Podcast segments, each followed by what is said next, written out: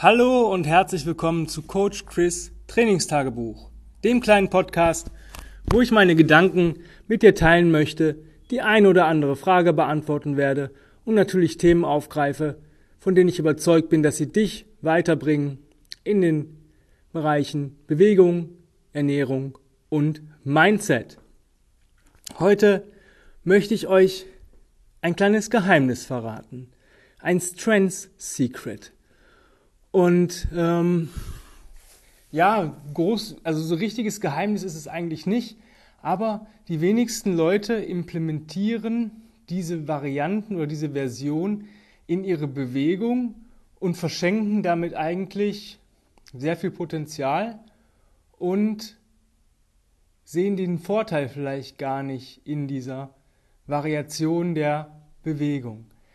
Wie schon immer gesagt, es gibt für mich zwei Haupt ähm, ja, Bewegungen oder Bewegungsmuster, will ich es jetzt vielleicht mal nennen, die ähm, einem den meisten Benefit bringen. Und zwar zum einen klar Crawling und natürlich alle anderen kontralateralen Bewegungen, weil wir haben nun mal ein Gangmuster und das ist das, was uns eigentlich ähm, ausmacht als Mensch und als auf zwei Beinen laufendes Säugetier. Und es ist wichtig, dieses Gangmuster zu trainieren, denn ähm, man sieht sehr häufig, dass Leute ihre Arme nicht benutzen beim Gehen, beim Laufen, beim Joggen, beim Spazieren, beim Wandern. Die laufen einfach aus, dem, aus der Hüfte raus, irgendwie komplett verdreht. Und ähm, wenn ich die mal crawlen lasse oder Deadbugs oder Bird Dogs machen lasse, dann müssen die plötzlich ihre Arme benutzen. Das haben die so verlernt. Deswegen ähm, nutzt deine Arme. Deine Arme sind ein wichtiger Faktor ähm, der kontralateralen Bewegung. Ja, es ist einfach so, auch beim Gehen. Guck dir mal einen Sprinter an. Geh auf YouTube oder auf irgendeinen anderen Videokanal und guck dir irgendwelche 100 Meter Sprinter an und guck dir mal, vielleicht eine Möglichkeit hast, ein Zeitlupenvideo an, wie die ihre Arme benutzen. Und das ist schnell, super schnell. Und umso langsamer du gehst oder läufst, dich bewegst, umso langsamer musst du das nur ausführen. Aber ist, der Armschwung ist wichtig. Das nur am Rande. Ähm, die zweite Bewegung oder Bewegungsmuster sind Loaded Carries und das ist eigentlich heute das Thema. Loaded Carries. Leute denken immer, ja, ich muss besonders schwer gehen oder besonders weit gehen und sowas. Ja, kann man, muss man aber nicht. Umso schwerer, umso safer sollte die Exercise sein. Das heißt, ähm, wenn ich, weiß nicht, 40 Meter gehen möchte, dann muss ich halt sicher sein. Da würde ich zum Beispiel jetzt nicht, ähm, weiß ich nicht, 240er irgendwie im Rack tragen wollen. Ja, sind vielleicht 240er oder 248er im, im Farmers Walk deutlich besser geeignet. Aber es geht halt um die Bottom-up-Bewegung heute. Und zwar, Bottom-up ist für mich persönlich in allen Übungen oder in fast allen Übungen der normalen Bewegung überlegen. Warum? Der Bottom-up zwingt mich, eine optimale Haltung und eine optimale Technik an den Tag zu legen. Schaffe ich das nicht, schaffe ich das nur mit so geringen Gewichten, die ich mit meinen Fingern festhalten kann. Und die Finger sind eigentlich nicht das, was die Kugel in der Position hält, die Kettlebell. Ähm, sind mehrere Sachen, klar, sind die Finger daran beteiligt, aber im Endeffekt oder die Hauptarbeit trägt unser Latissimus. Und das funktioniert nur, wenn ich die Kugel in der Bottom-up-Position, in der ich sie haben möchte, also entweder im Rack oder im Overhead-Bereich, wenn ich die Schultern nach hinten unten ziehe und mein Latissimus aktiviere, dass der die Haupt, den Hauptanteil der Stabilisierung dieser Halteform übernimmt. Passiert das nicht, kippt mir entweder die Kugel nach links, rechts zur Seite oder ich kriege sie gar nicht erst in diese Position. Der zweite wichtige, entscheidende Faktor ist der Griff. Ja, also ich kann euch einen Trick zeigen. Ihr stellt euch vor, er steht über der Kugel. Der Griff ist genau in einer Linie mit eurem Fuß. Ja, wenn ihr mit rechts arbeitet, dann steht die Kugel eher neben dem rechten Fuß. Wenn ihr mit links arbeiten wollt, neben dem linken Fuß. Wollt ihr mit zwei Kugeln arbeiten, ne, stehen die Kugel, Kugeln ähm, genau in der Mitte. Also linke, linke Kugel, die in die linke Hand gehört, neben dem linken Fuß und die rechte Kugel der rechte Fuß dann neben der rechten Kettlebell. Die Kettlebells sind natürlich innerhalb der Füße, nicht außerhalb. Jetzt muss ich überlegen, möchte ich Dead arbeiten, also aus dieser Deadlift-Position, oder möchte ich mit einem Backswing arbeiten, also einen richtigen Clean oder Snatch, sonst was machen. Wenn ich einen Backswing oder machen möchte, dann gehe ich ein, genau einen Schritt zurück, dass ich eine Schrittlänge von den Kugeln weg bin. Möchte ich Dead arbeiten, bleibe ich einfach so stehen. Und jetzt kommen wir zum Griff. Stellt euch diesen, diesen Griff vor, als wenn das eine Schlange wäre. Und wie fasst man eine Schlange? Hinter dem Kopf. Das heißt, der Daumen gehört genau dahin, wo die Kugel diese Wölbung macht. Oder der Griff diese Wölbung macht. Ähm, da müsst ihr ein bisschen ausprobieren. Beim einen sind es ein, zwei Zentimeter weiter nach hinten, beim nächsten sind es einen halben Zentimeter weiter vor. Ihr müsst so ein bisschen rumspielen. Wichtig ist, dass ihr so greift, als wenn ihr eine Schlange greifen würdet. Weil wenn ich so greife, müsst ihr mal gucken, das heißt Daumen und alle Finger zeigen nach vorne und ihr wollt, macht so ein, wie so ein langes Rechteck. Ja? Dann ist euer Unterarm, wenn ihr die Kugel, wenn ihr den Griff auf, auf der Hand habt, genau in einer Verlängerung der Kugel. Das heißt, das ist das Wichtige. Euer Unterarm muss in Verlängerung der Kugel. Und dann kommt es natürlich auf das Momentum an. Wenn ich zu spät anziehe, ja, also die Kugel zu spät in die Position bringen möchte, ähm, wird es nicht funktionieren. Das ist natürlich ein bisschen Timing-Sache. Ähm, mein Tipp ist immer, sobald sich die Hüfte, sobald er die Hüfte nach vorne katapultiert, bewegt ihr die Kugel das Nervensystem braucht einen geringen Bruchteil, um diese zweite Bewegung zu machen. Und das ist genau das, wenn ihr erst dran denkt, wenn ihr sagt, jetzt müsste ich, dann seid ihr zu spät dran. Sobald die Hüfte nach vorne katapultiert, zieht ihr an. Und zieht die Schulter natürlich, die sollte natürlich schon vorher hinten unten sein, zieht ihm wirklich die Kugel da rein. Ihr nehmt der Kugel ein bisschen die Beschleunigung. Und ihr könnt damit richtig, richtig geil arbeiten. Und es macht euch richtig stark. Es gibt Griffkraft, es gibt Kraft im Rücken, es gibt Power in der Hüfte, ja.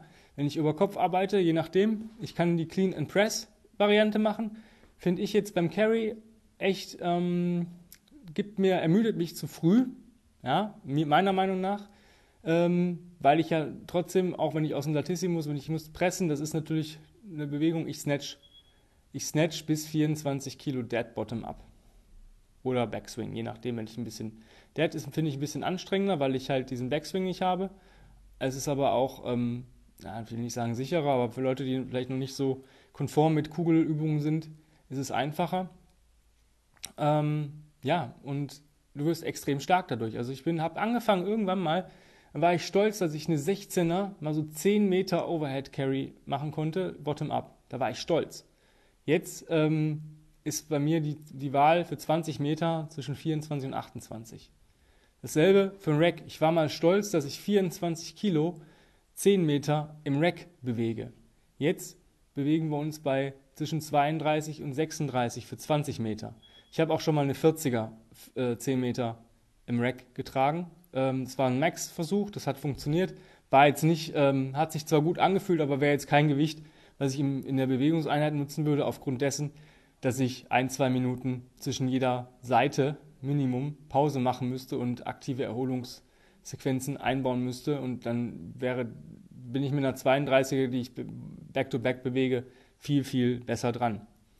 Deswegen nutzt die Bottom-up-Bewegung. Gerade für Leute, die jetzt zu Hause trainieren oder regelmäßig zu Hause irgendwas machen wollen, die haben vielleicht nicht das Repertoire an jeder Kugel. Und ich sag dir, ähm, wenn du eine 24er Bottom-up im Get-up bewegst, bist du schon extrem stark. Nimm dir eine Kugel, am Anfang vielleicht eine leichte. Ähm, ich sage immer so, die Hälfte von deinem Max-Get-Up, den du wirklich einmal geschafft hast, sollte auch das Maximale sein, mit dem du am Anfang Bottom-Up-Get-Ups machst. Das heißt, bist du bei einer 40er, würde ich mal eine 20er anpeilen. Bist du bei einer 32er, vielleicht mal die 16er. Bist du bei einer 24er gerade, würde ich erstmal die 12er nehmen. Es ist sehr schwer. Und Bottom-Up-Get-Ups, mein Tipp, starte von oben. Es ist scheiße und ja, sehr, sehr schwierig, die Kugel unten in eine optimale Bottom-up-Position zu bekommen. Wenn ich aber einen Snatch vorher ausführe oder einen Clean and Press, dann ist die Kugel schon mal, bist du schon mal konform, da bist, bist du eins mit der Kugel. Das ist so ein bisschen was so ein mentales Ding. Du hast halt wirklich dann dieses, dieses Eisen schon in der Hand, du bist stabil, du weißt, ich stehe stabil. Dann gehst du runter und gehst wieder hoch und legst die Kugel ab. Es gehen auch mehrere Bottom-up-Get-ups hintereinander. Da ist die Regel auch ähm, ein bis zwei, sage ich mal, mit der Hälfte deiner äh, Max-Kugel im normalen Get-Up, vielleicht 4 Kilo drunter, wenn du 2 bis 3 machen möchtest und alles über 3 solltest du dann nochmal 4 Kilo Minimum runtergehen. Ja, also ich mache so, wenn ich mache 1 bis 2 mit, mit 24, 2 bis 3, je nachdem mit 20 und 3 bis 5 so mit 16 hintereinander. Und das ist schon super anstrengend. Und deswegen mach leichte Gewichte schwer.